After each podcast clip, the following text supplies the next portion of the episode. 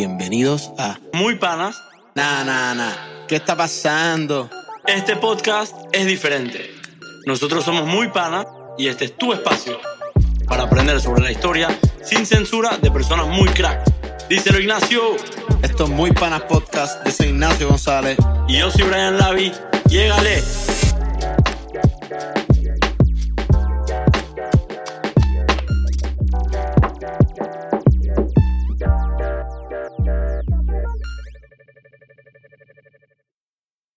Episodio número 13 de Muy Panas Podcast. Brian Lave aquí con mi co-host y mejor amigo Ignacio González. El día de hoy tenemos el privilegio de conversar con una persona que se especializa en ayudar constantemente a los demás. Una experta en la fórmula del amor y en la terapia sexual, que además tiene un corazón enorme. Es una persona muy pana. Natalia Restrepo, bienvenida a Muy Panas Podcast. Gracias por estar aquí con nosotros. ¿Qué te cuentas? Hola Brian, hola Ignacio, gracias a ustedes, qué introducción tan espectacular, no me la esperaba, pero gracias por invitarme, yo al revés, yo estoy honrada de estar aquí con ustedes, una tremenda oportunidad, gracias por este espacio tan espectacular para los demás, creo que nos sirve a todos. Y bueno, emocionada por este episodio. No, y, no, y nosotros, nosotros de verdad que muy emocionados porque siempre tratamos de, de traer distintas personas al podcast, tú sabes, mientras mientras, la, mientras más diversidad en el podcast, mejor para todo el mundo, para nosotros, para nuestros oyentes. Y yo creo que esta conversación que vamos a tener va a estar brutal porque tú traes algo a la mesa que no hemos tenido antes y es todo en cuestión del amor, la psicología, eh, entender bien lo que hay detrás de las relaciones. Y yo quiero empezar por preguntarte, antes de dive in en todo, ¿por qué tú estás aquí hoy? O sea, quiero hablar del contexto detrás de esa pregunta de quién es Natalia Restrepo. ¿Cómo llegó a Muy Panas Podcast siendo una psicóloga de relación de pareja? Bueno, para ir a esa respuesta, toca irnos atrás en el tiempo a una época que yo creo que nadie quiere regresar y es la pandemia. Em, la pandemia la traigo aquí a la mesa porque todo empezó desde ahí. Bueno, yo toda la vida supe que quería ser psicóloga porque mi mamá es psicóloga también, entonces era como mi referente, sea, yo estaba súper orgullosa de ella, me encantaba todo lo que hacía, fue como mi inspiración, pero cuando llegó la pandemia, yo me gradué de como psicóloga y yo dije, bueno, todas las empresas están cerrando, todo el mundo está en crisis, ¿yo qué voy a hacer ahora con mi vida? No tenía ni idea. Entonces, mis amigos, mis familiares me empezaron a decir, Nati, ¿por qué no haces un Instagram? Y empiezas desde ahí. Yo les confieso si soy cero. Digo que ahora no puedo decir eso porque me toca, pero en ese momento yo decía, no puedo porque eso de grabarme en la cámara a mí no me gusta, eso no soy yo. Pero yo dije, bueno, lo voy a hacer, ¿qué más da? Empecé eh, y todo esto fue creciendo en pandemia. Em, empecé a atender pacientes, obviamente no, no decía que yo era clínica ni nada porque no tenía ningún posgrado, simplemente como ciertas como seguimientos o atenciones que, que hacía con esas personas y me di cuenta que el 90% de las personas que venían me hablaban solo de sus relaciones de pareja. Amor, amor, terminé con mi novio, me estoy divorciando, eh, extraño a mi novio, lo que sea, pero todo era referente al amor. Entonces yo dije, wow, por aquí es la cosa. Aparte que me gustaba mucho el tema, ¿no? Em, entonces, bueno, siguió la pandemia, dije, tengo que hacer algo, no me puedo quedar con esto.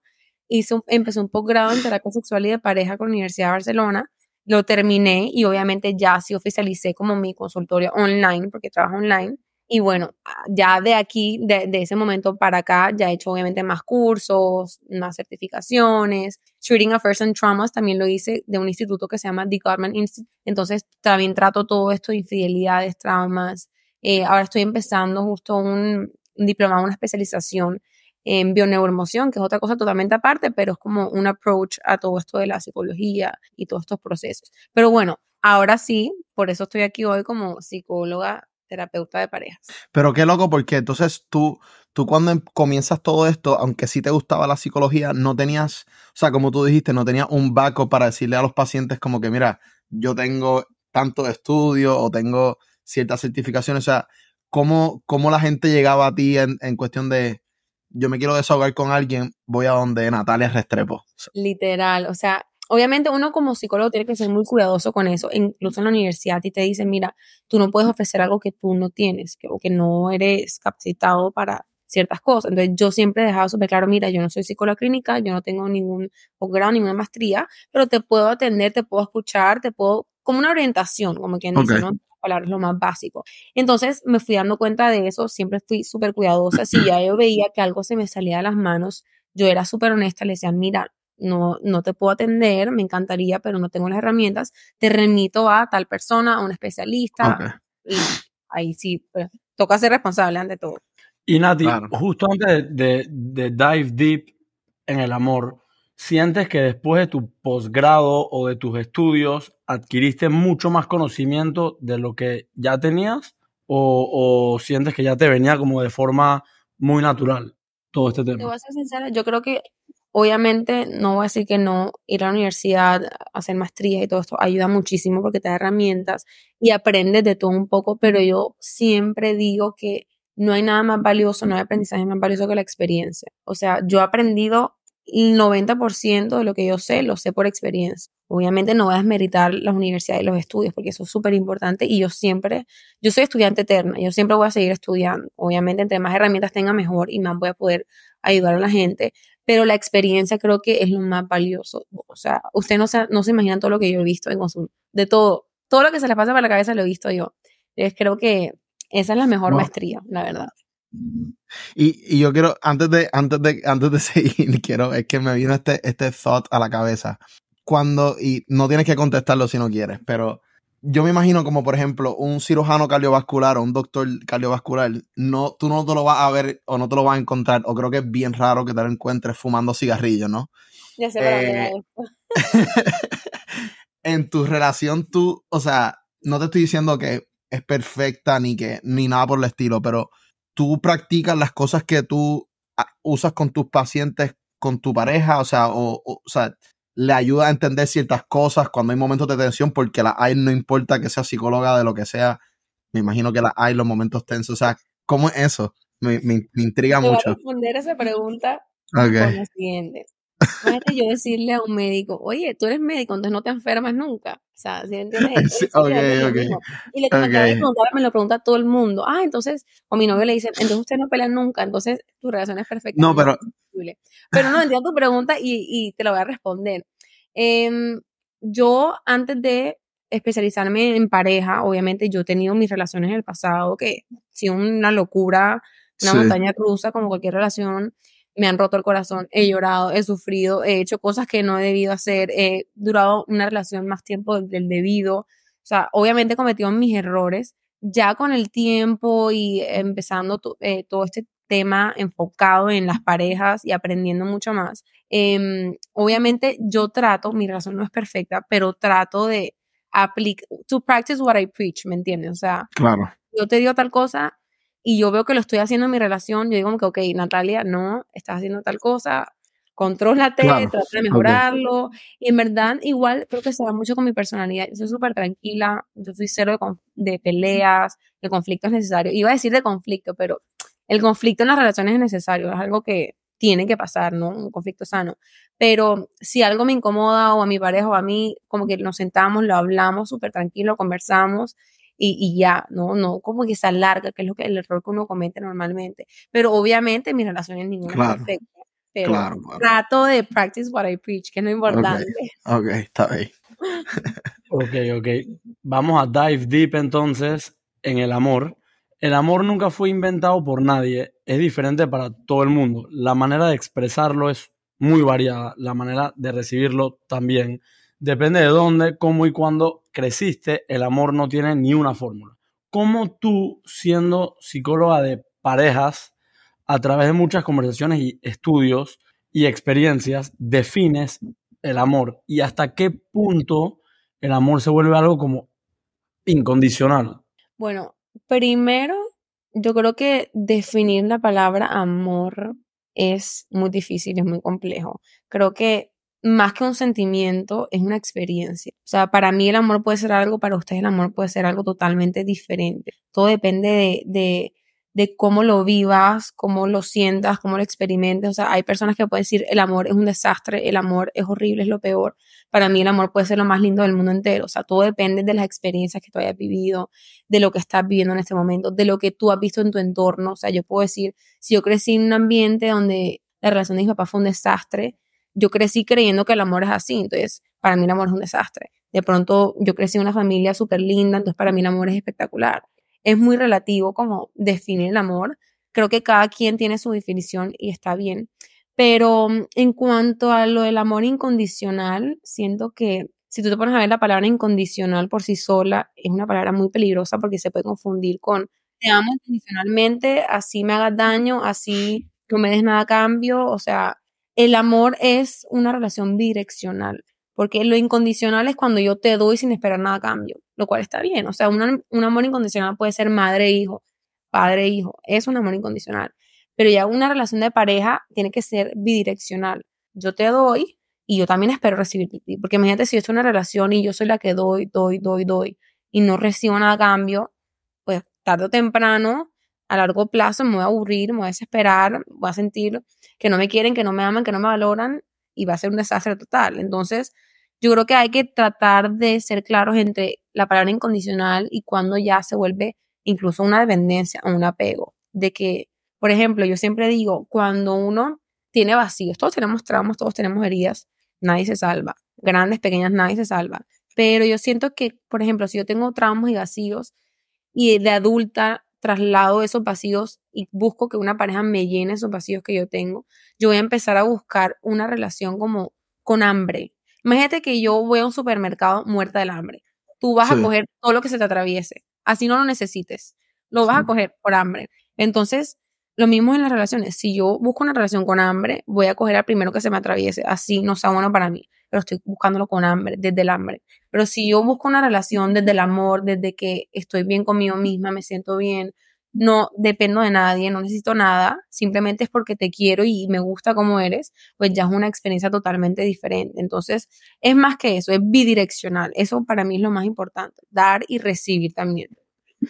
Sí, yo estoy de acuerdo contigo. Me gustó mucho eso que dijiste de, lo incondicional y lo bidireccional, porque creo que yo lo siento en mi casa con mi mamá, por ejemplo, y, y hasta que uno es más grande que se da cuenta que, tú sabes, hay una etapa en nuestras vidas, cuando especialmente cuando estás yéndote a college, que estás en los early 20s, después de que ya sabes, estás madurando un poco, tienes 18 años, te crees grande en cierto sentido y te aleja un poco de, tu de, de tus padres, no porque no los amas, sino porque a veces puedes sentirte de que, mano, ya yo soy grande, ¿no? Y, ya yo no necesito tanto de ellos como antes. Y tu mamá, no importa qué, va a seguir siendo, o sea, hasta hoy en día me dice, cuando yo voy al... Y nos creemos grandes, y inclusive mi mamá, o sea, todo el tiempo todavía me dice, cuando voy a casa de un amigo, voy a salir con cuidado, ven con cuidado a esto, o sea, me siento enfermo, ella busca todos los remedios posibles para curarme.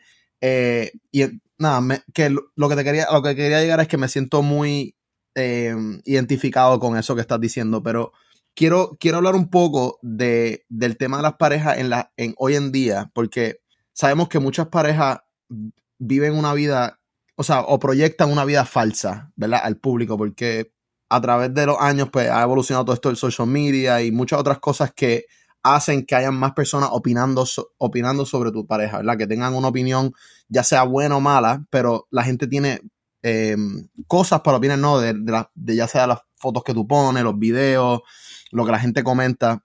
Eh, y eso, y eso, y es el tema que quería hablar, el tema de la privacidad entre parejas, porque yo creo que ha perdido su valor, eh, porque pues la gente comparte todo.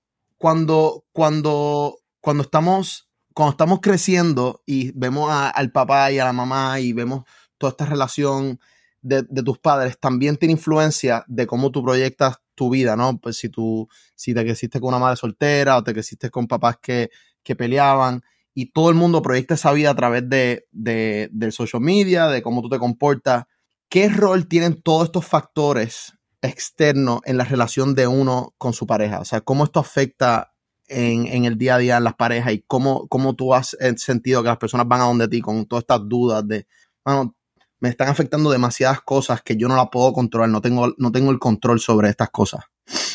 Claro, yo creo que el social media es algo súper peligroso en realidad con todo, o sea, tanto con tu vida en pareja como tu, tu vida personal, tu privacidad.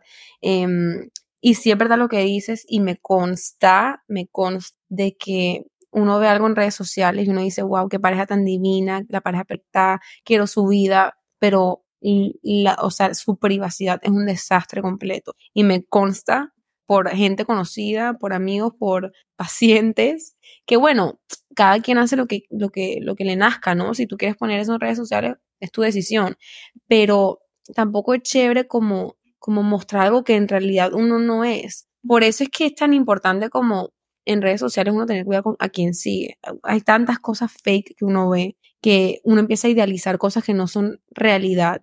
Es como las películas. A ti, uno crece viendo las películas, todo es perfecto, todo es divino, todo es color de rosa. Em, cuando te enfrentas a la vida real, no es verdad.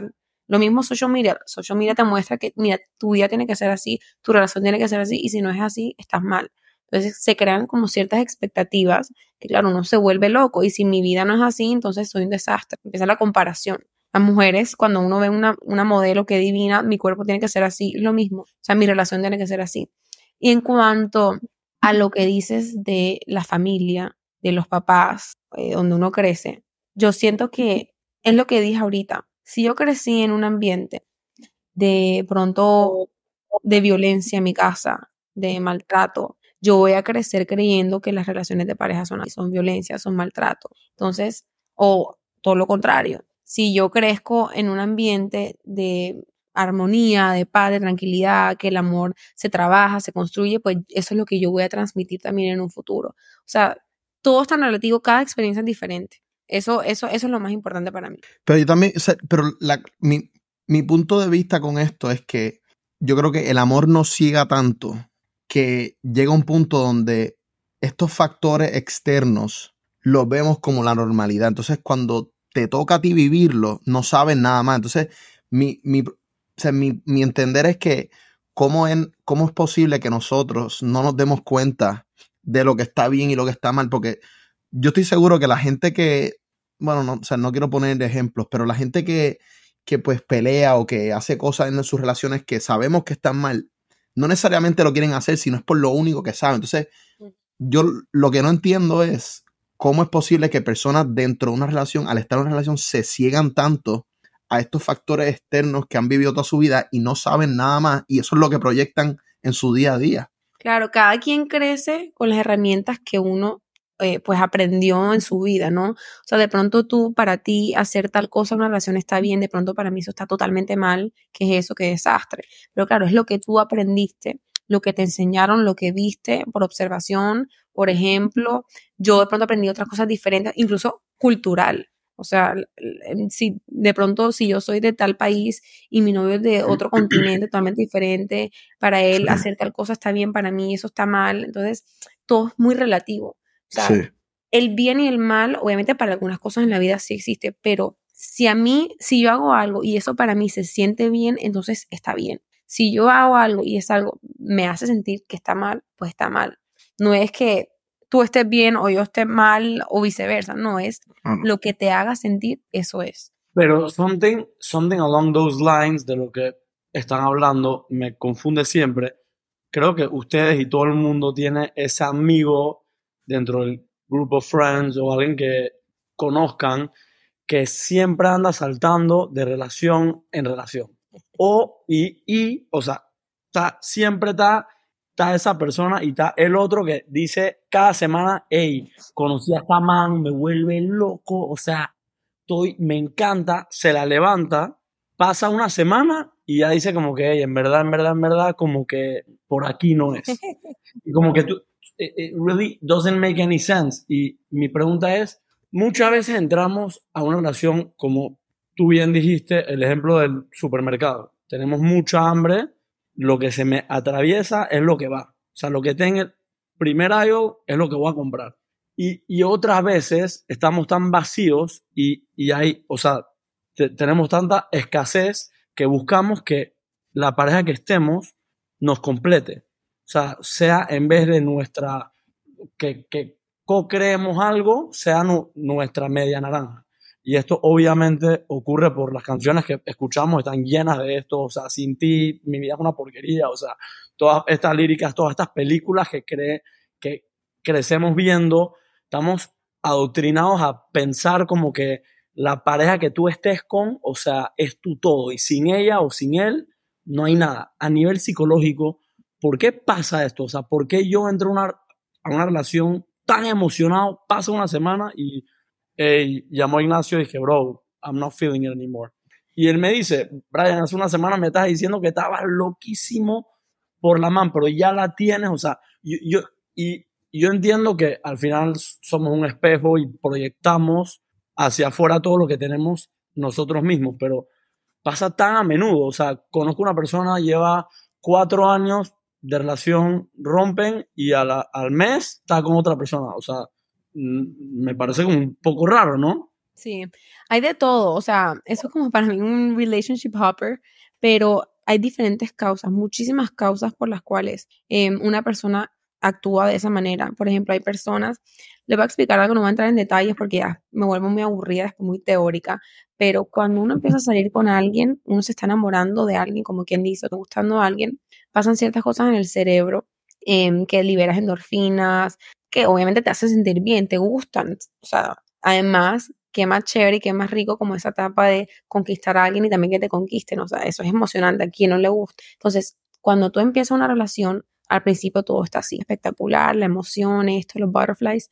A medida que ya pasan esa etapa, todo se vuelve un poquito más monótono y ahí es donde muchas personas les hace falta esa emoción otra vez del principio y se vuelven tan adictas a sentir eso que dicen, bueno, chao, next, quiero volver a, sentir como esa emoción y esas maripositas del principio, lo buscan a otra persona, relationship hopper. Eso tiene un nombre científico, no me acuerdo ahora mismo, pero yo le llamo relationship, como que va tan, tan, tan, tan buscando esa emoción que después se acaba. Por eso es que dicen que una relación y mantenerla es una elección. Que es que el que te diga que uno la pasa enamorado 100% como al principio, toda la relación, o sea, las relaciones son un roller coaster que cambian, el amor se transforma, no es que se acabe, se transforma. O sea, por, no sé si les ha pasado, tengan amigos que están casados, que, que pueden llevar años casados dicen, la relación no es la misma, ah, ya no importa, es como mi hermana, es como mi roommate, pero lastimosamente eso pasa es muy común. Pero por eso dicen que a medida que pasa el tiempo, es inevitable no caer en cierta monotonía por estrés, por trabajo, por hijos, por lo que sea, pero también la clave está en uno, en tratar de mantener como esa llama emprendida, que después hablaremos de eso, pero lo que tú dices, obviamente tiene un trasfondo, hay vacíos, hay necesidades, hay dependencia, lo que dije al principio de que si yo tengo ciertos vacíos los traslado a mi relación de pareja y busco que alguien me los llene. Y esa, ese dicho que es de que busca tu media naranja es totalmente falso. O sea, todos somos una naranja completa. Tú tienes que estar completo para estar bien con alguien. Es como también está la falsa creencia inconsciente, y yo se lo explico a mis pacientes, de que a veces uno cree que una relación es dos personas independientes, nos volvemos un todo. No, no, eso está mal. O sea, una relación es dos personas independientes que comparten, empiezan, pasan a compartir como un mundo, un todo. No, no dejan sus gustos, no dejan sus amigos, no dejan sus hobbies, no uno tiene que seguir. Porque si tú dejas tu hobby por estar con tu novia todos los días, te vas a aburrir. Tú tienes que también salir de vez en cuando con tus amigos, obviamente, con límites, ¿no? No voy a decir que te vas a descontrolar y hacer desastres, no, tampoco, pero es respetar los espacios, respetar los intereses, respetar las metas, porque también a veces uno deja las metas, me casé, ya no tengo mis metas, ahora es metas en conjunto, no, metas en conjunto y también metas individuales, porque tú no dejas de ser un individuo. ¿Qué tal que el día de mañana tú dejes todo tu mundo a un lado y tu relación se acabe. Te quedas sin nada, porque es que dejaste tu mundo a un lado y tu mundo se volvió solo tu novio o tu novia. Entonces, por eso es importante uno mantener, nada es para, suena muy feo, pero es la realidad. Ninguna relación es para sí. Si tú te casas, el matrimonio se puede acabar, o por divorcio, o porque alguno de los dos se murió. Suena muy feo, perdón que lo diga, pero es la verdad. O sea, yo lo he leído en libros y es que toda la vida tiene un principio y un fin. Entonces, sea cual fin sea, uno tiene que estar siempre también independiente, no dependiente. Y algo muy importante que dijiste que me llamó la atención fue eso, del, eso de conseguir ese fuego, ese, cuando estábamos hablando de, del relationship hopper, esa, ese, ese sentimiento que uno, que esas personas o ese tipo de personas buscan, ¿verdad? Em, constantemente. ¿Tú no crees que en una relación madura y en una relación donde las dos personas se entienden, ese sentimiento puede venir dentro de la relación de otra forma? O sea, por ejemplo, si, si uno pues decide una meta que uno siempre ha tenido y la decide seguir y se tiene que mudar del país o se tiene que mudar a otra ciudad y la pareja lo apoya en eso, eso te puede dar un sentimiento como de, como que, no te estoy diciendo que el mismo, te estoy diciendo que te puede dar un sentimiento nuevo a pesar de que la relación ha transformado, eh, que ya no está en el honeymoon stage y que pues esa relación ha transformado y ese, eso, eso apoyo, ese, ¿tú crees que puede venir, ese sentimiento puede venir de diferentes otras cosas? O sea, que el recibir el apoyo te haga sentir así otra vez. Claro. Claro que sí. O sea, mira, para mí, algo clave, le voy a hacer una pregunta que yo siempre se las hago a mis parejas en terapia. Ya, Nati, llevamos muchos años de casados o de novios, whatever, no importa.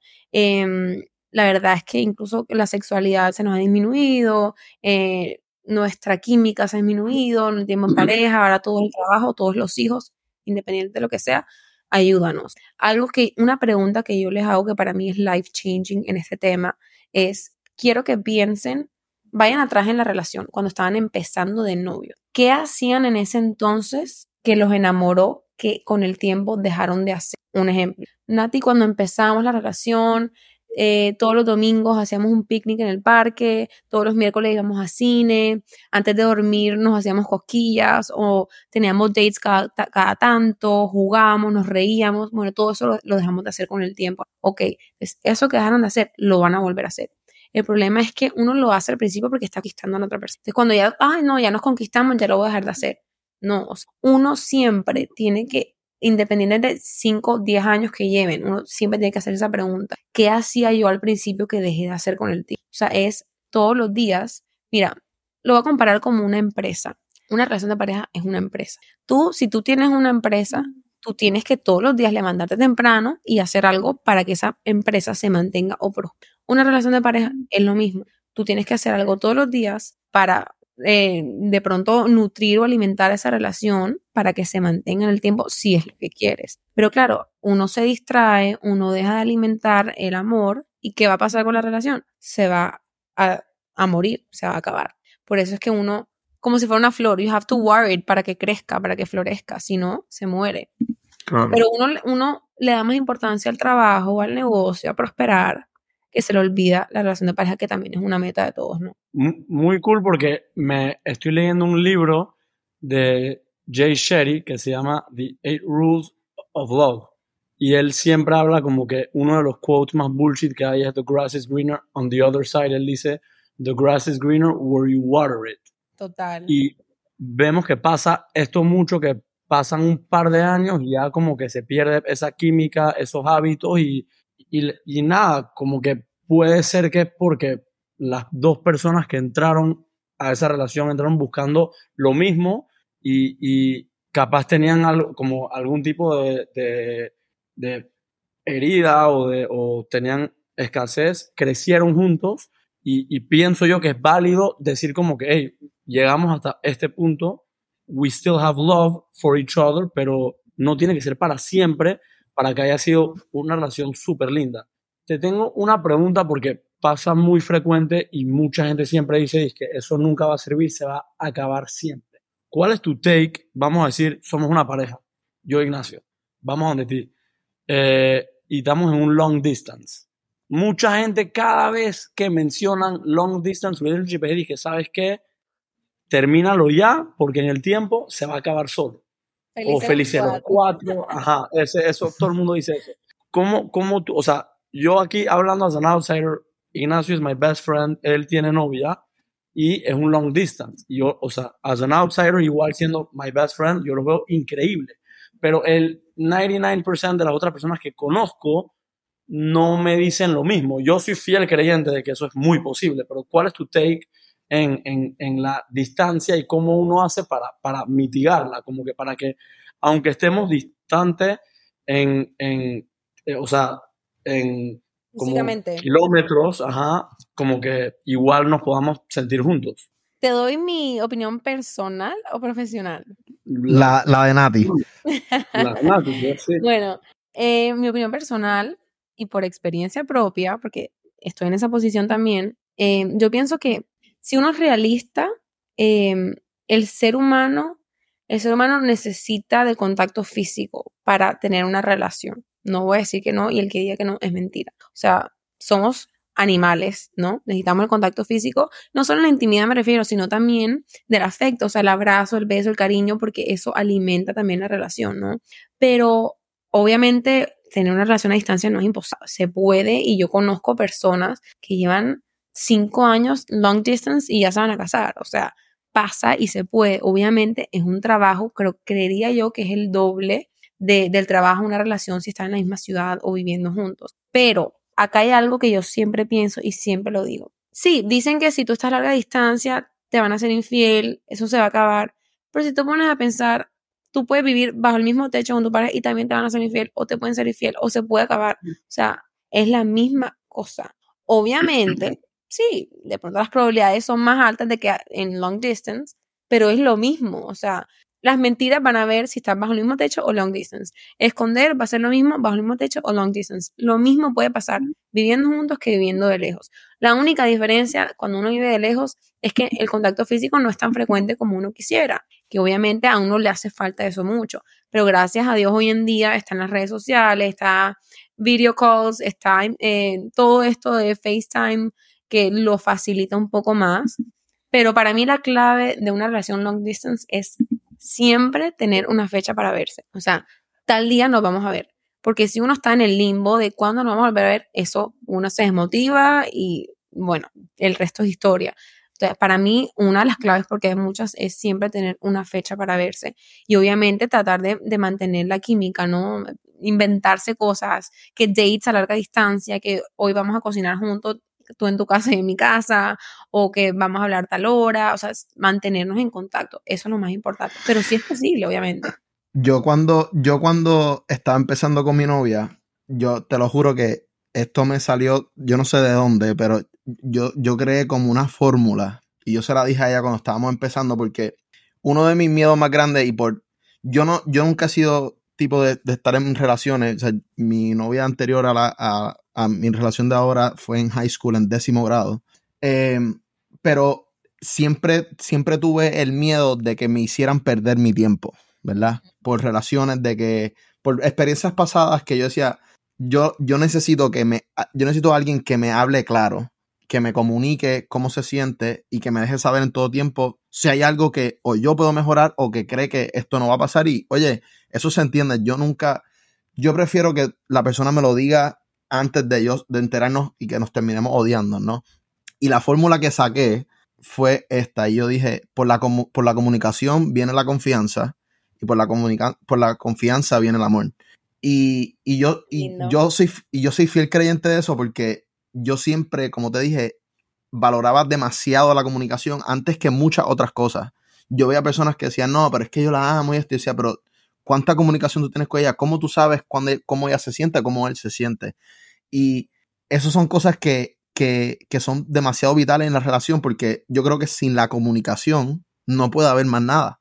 Tú no puedes saber cómo la persona se siente, qué más tú puedes ofrecer porque la mayoría de las veces nosotros estamos en modo autopilot y empiezas a aguantar cosas de otras personas, de la, de la otra persona y no sabes si esa persona quiere que tú cambies, no sabes si esa persona necesita más de ti. ¿Cómo tú ves eso del tema de la comunicación dentro de la relación? Mira, eh, tú dijiste algo muy, muy chévere y algo que yo siempre digo y es, hay esta famosa frase que la gente también se refugia en el amor todo lo puede. Si hay amor no hace falta más nada.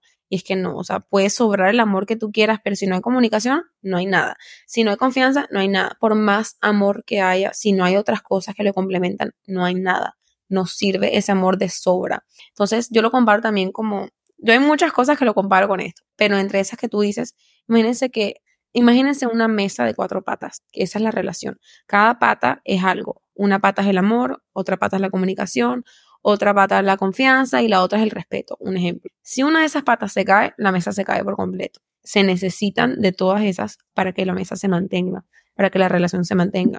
Entonces, Em, esa fórmula me encantó. Está buena como para, para patentarla. Tienes que patentarla. no, no, yo te, la, yo, te la doy a ti, yo te la doy a ti. está buena, está buena. no, es verdad lo que dices. Entonces, el amor no todo lo puede. O sea, se necesitan más cosas que, que solo eso. Así que esa fórmula te felicito. Está muy buena. Gracias. Y Nati, ¿qué tú le dices a un paciente que, o sea, o a una pareja, van a donde ti y te dicen, me quemó, fue, fue infiel. Ignacio y yo somos parecidos en el sentido de que en, nuestra, en nuestras relaciones damos toda la confianza, pero first strike y ya, out. O sea, bueno, no nos ha pasado, thankfully, pero siempre asumimos que si esto pasa, there's no looking back porque, porque bueno, we found out ahora cuántas veces pudo haber pasado, o sea, se rompe, la mesa colapsa. ¿Qué tú le dices? Y no, y, y no quiero nada más separarte entre Nati la psicóloga, o sea, Nati el ser, o sea, como ser humano. ¿Tú en verdad piensas que es posible restablecer una relación después de haber sido, o sea, de tomar la decisión de cheat on your significant other? O sea, algo, o sea, tomar la acción, no nada más el pensamiento, no, no lo podemos controlar, todo lo que pensamos no es nuestro. Y capaz uno puede hacer flirt a veces y bueno, en el momento es como que, hey, me estoy pasando, como que, ¿qué está pasando? Pero tú de verdad cometer el acto como que a, mí se me hace muy loco. ¿Cómo te recuperas? Sí, eso, eso es difícil. O sea, yo en lo personal, Nati, personal, eh, si ustedes se van a pensar, el ser humano no es monógamo. O sea, la monogamia se inventó, la sociedad inventó la monogamia. Nosotros somos animales. O sea, no está escrito en ningún lado que tú tienes que estar solo con una persona. Nosotros somos animales. Tú puedes tener novia, puedes estar enamorado, que te puede parecer linda a otras mujeres. O sea, eso puede pasar. Entonces, es algo que no se controla, pero ya de ahí a tú hacer la acción, como, a, cometer la acción, como dices tú, de la infidelidad, ya eso sí es una decisión. Obviamente hay diferentes tipos de infidelidades, ¿no? Hay infidelidades que son de una noche, hay otras que llevan meses, eh, pasando como una relación alterna. Yo he visto de todo, usted no se imagina, pero de que yo sí, no debería decir esto como terapeuta pareja, pero lo voy a decir porque es lo que yo pienso. Cuando la confianza se rompe, de verdad es muy difícil recuperarla. O sea, yo no recomiendo que sean infieles. Si ustedes quieren seguir con su pareja, no sean infieles, porque de verdad puede ser dos extremos. Una infidelidad o puede o mejorar la relación, porque también puede pasar, o dañarla por completo. ¿Cómo? Ya te veo la cara, Brian, como es sorprendido. Es un big statement. Pero te, voy a pasa. te voy a decir por qué. Hay a veces uno en la vida tiene que tocar fondo para reaccionar y darse cuenta de las cosas y mejorar. O sea, si yo soy infiel, obviamente, y si mi pareja también quiere seguir en la relación, darnos otra oportunidad, eso también nos puede servir para hablar de otras cosas que nunca habíamos hablado y por fin traerlas a la mesa, tener conversaciones incómodas y mejorar.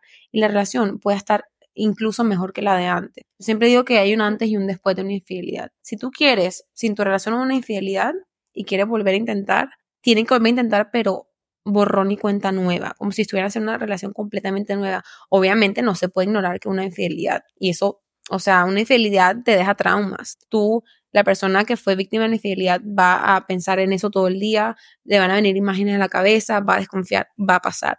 Pero los dos tienen que estar dispuestos a que eso va a pasar y afrontarlo y ver cómo lo pueden trabajar en equipo si los dos quieren. si uno quiere, eso no sirve de nada. Los dos tienen que querer porque estamos en un mismo barco y tenemos que remar en la misma dirección juntos, si no, no llegamos a ningún lado. Entonces tiene que ser un trabajo en equipo acompañado de terapeuta, si se puede, Em, pero créeme, por eso te digo, a veces se refuerza incluso más la relación, porque eso nos hace, nos obliga a hablar de cosas que de pronto antes no habíamos hablado y nos ayuda a mejorar. Pero obviamente no recomiendo ser infiel. Si tú quieres ser infiel, es mejor que no estés en una relación. Yo sé que a veces pasa por error, somos humanos, cometemos errores, pero si sabes otra cosa, si yo sé que si yo voy a una fiesta y me emborracho, voy a ser infiel, voy a evitar esos ambientes. O voy a ponerme límites. Oye, ¿sabes qué? Si yo sé que si me quedo hasta tal hora puede pasar algo, me voy, a ir a, me voy a ir a las 12 de la noche, me voy a estar en mi casa ya tranquila. Por elección. Ya si yo quiero rumbear y quiero amanecer y quiero emborracharme, pues eso vendrá con consecuencias probablemente. O sea, no es dejar de salir tampoco. Tú puedes salir, pero con tus límites y con comunicación y, y tú también controlando y, y tú más que nadie te conoces y sabes hasta dónde puedes llegar. Me encanta eso, me encanta eso yo quiero hablar, yo quiero hablar del tema de las relaciones sexuales porque en las relaciones es algo que yo creo que no se habla lo suficiente, ¿verdad? Eh, o sea, no en las relaciones, sino que around society.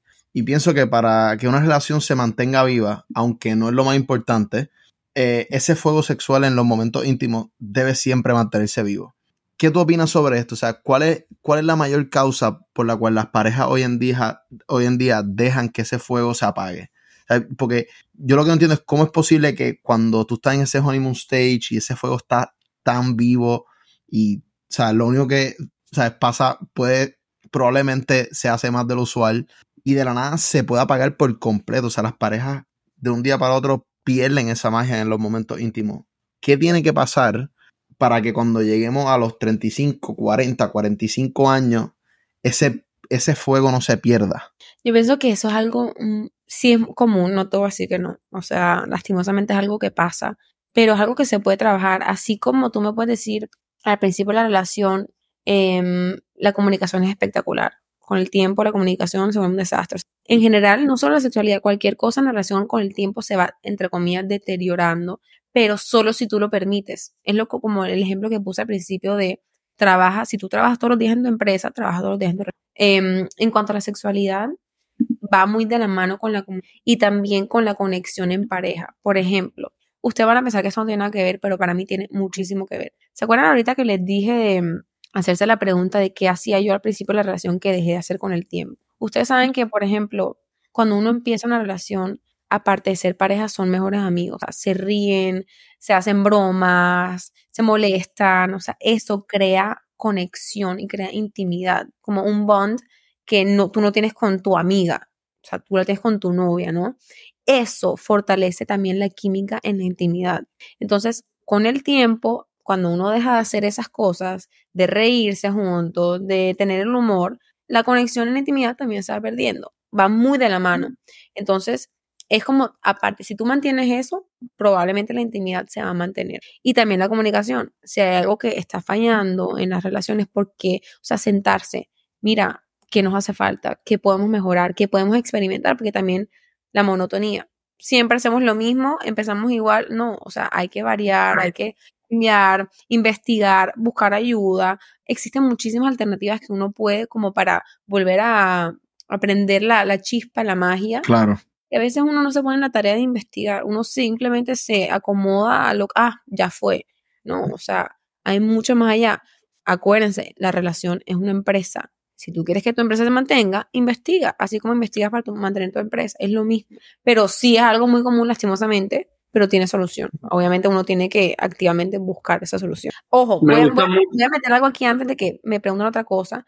Yo les voy a dar un tip no solo para la, sexualidad, o sea, para las, relaciones en general, la comunicación, la confianza, todo. A mí me parece súper buena idea como que cada, y yo lo recomiendo full, como propónganse como pareja una vez por semana o una vez al mes, dos veces al mes, lo que ustedes quieran. Sentarse los dos como pareja y hacer como una retroalimentación, cómo se sienten, qué te gustó esta semana de nosotros, qué puedo mejorar, eh, qué podemos mejorar en conjunto, esto me hizo sentir así, cómo lo podemos mejorar, o sea, una retroalimentación, así como en tu empresa tú te sientas de, miren, como equipo vamos a mejorar esto, hay que reforzar esta área, ¿cuál? esto hay que hacerlo también en las relaciones de pareja. Y ahí en esas conversaciones se puede incluir también el tema de la intimidad.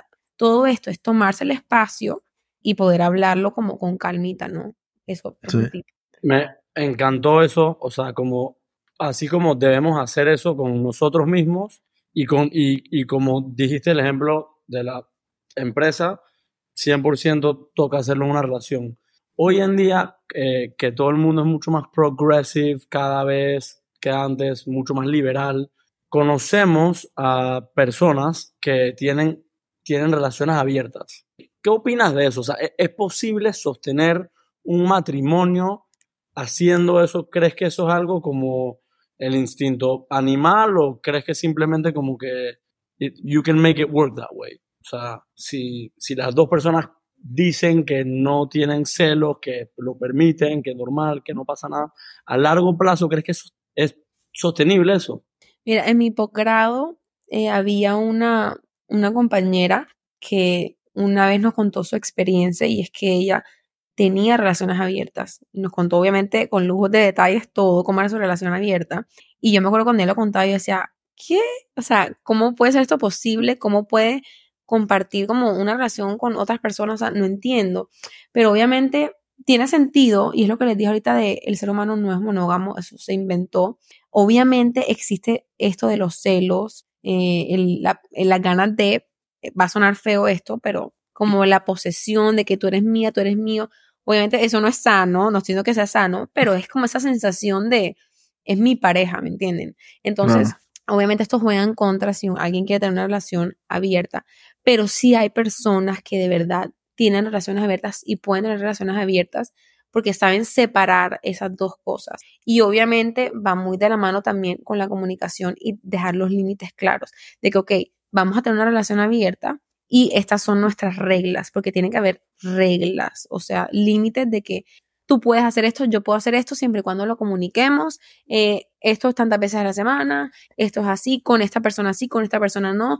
O tú me pides permiso si puedes con esta, yo te pido permiso si puedo con esto. O sea, es comunicárselo todo. Hay personas que lo tienen. Yo sé que suena loco, pero claro, porque nosotros tenemos normalizado de que...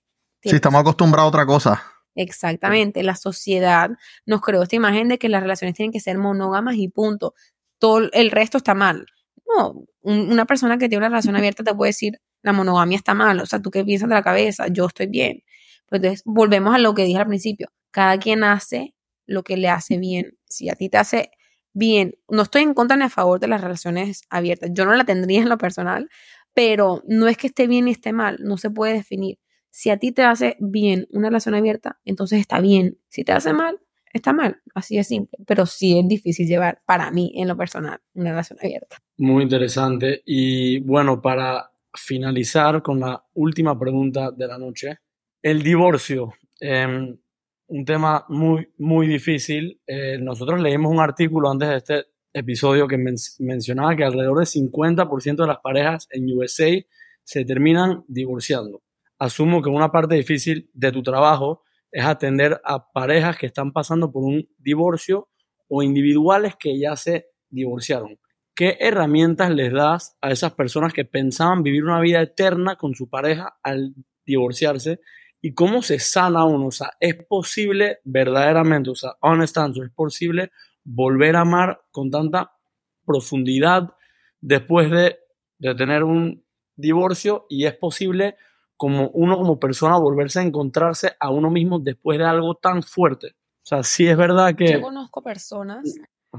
No, no, no. Yo conozco personas que se han casado, no sé, dos veces y cuando tienen 70 años están solteras y se han vuelto a enamorar. Igual de fuerte que cuando tuvieran 15 años. O sea, el amor no come de edad, de tiempo, de... no, no, no. O sea, se vuelven a enamorar, así se han casado 80 veces y tengan la edad que tengan, se vuelven a enamorar me consta, me consta y lo he visto con mis propios ojos. Pero volviendo al tema del divorcio, em, yo creo que en la vida cualquier cosa, terminar con tu novio, con tu novia, divorciarte, uno todo eso lo ve como negativo. Obviamente porque uno se, pone triste, eh, extraña a la persona, entonces obviamente eso uno, esos eventos uno los asocia como algo negativo. Pero si ustedes se ponen a pensar, y esto yo lo trabajo mucho con mis pacientes, de que si a mí me viene alguien divorciándose o terminando con su novio o con su novia, yo digo, bueno, mira, esto es una situación triste, vas a estar triste, lo vas a extrañar, pero hay que tratar, hay, hay, que, hay que vivir esa emoción, no la vamos a evitar, aceptémosla. Pero por otro lado, ya cuando esa persona esté lista, es tratar de cambiar el divorcio, la ruptura como algo negativo, tratar de verlo como algo positivo. Porque es que, te voy a poner un ejemplo. Yo me voy a hacer pasar por dos personas. La primera persona te dice lo siguiente, Brian, me estoy divorciando, qué tragedia, me voy a morir, no puedo con esto, no, no, no, me voy a morir, o sea, se me acabó la vida. Ahora, la segunda persona te dice, Brian, me estoy divorciando. Qué delicia poder estar soltera otra vez, qué delicia poder hacer lo que yo quiera, qué delicia volver a empezar desde cero, me encanta, estoy feliz. Sea, todo es cuestión de perspectiva en la vida, todo. Entonces, yo he tenido pacientes que vienen sufriendo, llorando, tragedia porque se divorciaron. Hay otras que vienen celebrando que de milagro no están haciendo una fiesta, celebrando que se están divorciando. No es que el divorcio sea bueno o sea malo. Todo depende de la experiencia y de lo que tú estés viviendo. Entonces, el divorcio no voy a decir que es algo bueno ahora, ¿no? O sea, o, o que es algo que uno se siente bien siempre. Voy a hablar de cuando uno se siente mal. Cuando uno se siente mal, hay que vivir la tristeza, pero hay que tratar dentro de todo verlo como un nuevo comienzo, no como un fin, sino como un nuevo comienzo. Obviamente hay cosas, no lo puedo pintar todo de color de rosa. Si hay hijos es más difícil, si hay ciertas cosas económicas es más difícil, o sea, hay muchos factores que influyen, pero estoy siendo muy general, ¿no? Pero es más que todo a todo, no solo el divorcio, todo en la vida es cuestión de perspectiva y la actitud que tú le pongas, pero no hay nada, no es nada que no se pueda solucionar, que es muy importante. Y algo, y algo antes de cerrar, un thought que tengo es porque hay algo que a mí me, me llama mucho la atención y es cómo es posible, porque cuando uno se, se empieza a enamorar de, de, una persona o se enamora o, ve algo en la otra persona que dice, yo quiero eh, spend the rest of my life con esta persona, eh, me veo, estoy feliz, me veo, me complementa, nos entendemos, etcétera, etcétera, etcétera. Y a medida, obviamente, que van pasando situaciones en la vida, tiene, por ejemplo, si es que el caso tiene hijos, eh, eh, dinero, todas estas cosas van influyendo porque hay más responsabilidades, más peso en, nuestro hombro que tenemos que, que tenemos que controlar por encima de alimentar a la, a la, a la relación. Pero, ¿cómo tú ves el pensamiento de que una pareja se, se termine, un matrimonio se termine por, por dinero? Que algo que, que algo que en mis ojos sí es importante el dinero. Eh, obviamente, sin, sin eso, lamentablemente, no se puede vivir. Pero cuando, cuando tú estás tan enamorado de una persona y tú conociste a esa persona hace X cantidad de años, ¿cómo puede ser que algo como el dinero determine ese matrimonio? Porque están todas estas cosas que hemos hablado, la infidelidad, eh, pueden ser los hijos, que también eso es algo súper válido, pero cuando, cuando llegamos al punto del dinero, algo que es un papel que le, que le pusimos valor y eso determine la relación, ¿cómo tú, cómo tú manejas eso? Yo pienso que depende de cada caso y a qué te refieres como separarse por dinero, ¿no? Eh, yo pienso que, dime, dime. No, no, está bien. yo pienso que independientemente de cuál sea el caso, porque pueden ser muchísimos, pienso que incluso desde, la, desde el noviazgo uno ya tiene que estar hablando del dinero. No sé si te refieres de pronto a cómo manejar las finanzas o cosas así, pero digamos que ese es el caso. Uno desde novios, uno tiene que tener esas conversaciones incómodas que ah, dan pereza, que son un poquito incómodas a veces, pero son conversaciones que hay que hablarlas, porque es que en algún momento, de pronto ahora no nos afecta, pero en un futuro nos puede afectar, de cómo vamos a manejar las finanzas en la casa, quién se va a encargar de qué cosa, cómo nos vamos a dividir tal cosa, o sea, para evitar en un futuro tener conflictos de ese tipo, que, ojo, no quiere decir que no van a haber, probablemente van a haber. Además que todo está cambiando y de pronto yo tengo mucha plata hoy, de pronto en un futuro tengo una crisis y no tengo, necesito tu respaldo, todo, y todo nos cambia, todos los planes que teníamos se voltearon. Entonces es saber también tener la tranquilidad de que son pareja, pero también son un equipo y hay un respaldo, ¿no? No solo en lo amoroso, en apoyo moral, no, sino también en lo económico de que I have your back. Tranquila porque I have your back. Pero es que el divorcio puede ser por cualquier cosa, por dinero, por hijos, por todo, pero lo importante es siempre tener las cosas claras de por si llega a pasar. Bueno, Nati, como siempre decimos nosotros en Muy Panas Podcast, si seguimos se daña. Eh, de verdad que han sido, ha sido una conversación brutal, eh, mucho más de lo que esperábamos. Eh, en mi pensar, necesitábamos tener esta conversación en Muy Panas Podcast. Estamos muy felices. una terapia, de verdad que me siento que fue una terapia y ojalá que nuestros oyentes también. estamos muy agradecidos por tu tiempo, por por share todos estos insights de tú como psicóloga en un tema tan importante eh, como es relación de pareja y el amor, que creo que no se habla lo suficientemente hoy en día. Eh, y algo que es como que lo tratamos de, lo tratamos de rechazar porque son, son conversaciones difíciles, así que me alegro que hayamos podido tener esto, esta conversación brutal, así que te agradecemos en el alma todos estos minutos. Ay, no, yo les agradezco a ustedes, espero que que les sirva, que se lleven de algo y bueno, cualquier cosita, aquí estoy. Que espero que no me necesiten, pero... Gracias bueno, por la invitación. Y deja, deja por ahí tus redes donde las personas te pueden conseguir, por si te quieren dar follow, quieren seguir tu contenido. Bueno, ¿dónde te encontramos? web es www.nataliarestrepoduque.com y en Instagram arroba psicóloga Dije punto com, iba a decir yo. Arroba psicóloga natirest. Así me pueden encontrar. Brutal, brutal. Bueno, otro episodio de Muy Panas Podcast. Nos vemos en el próximo.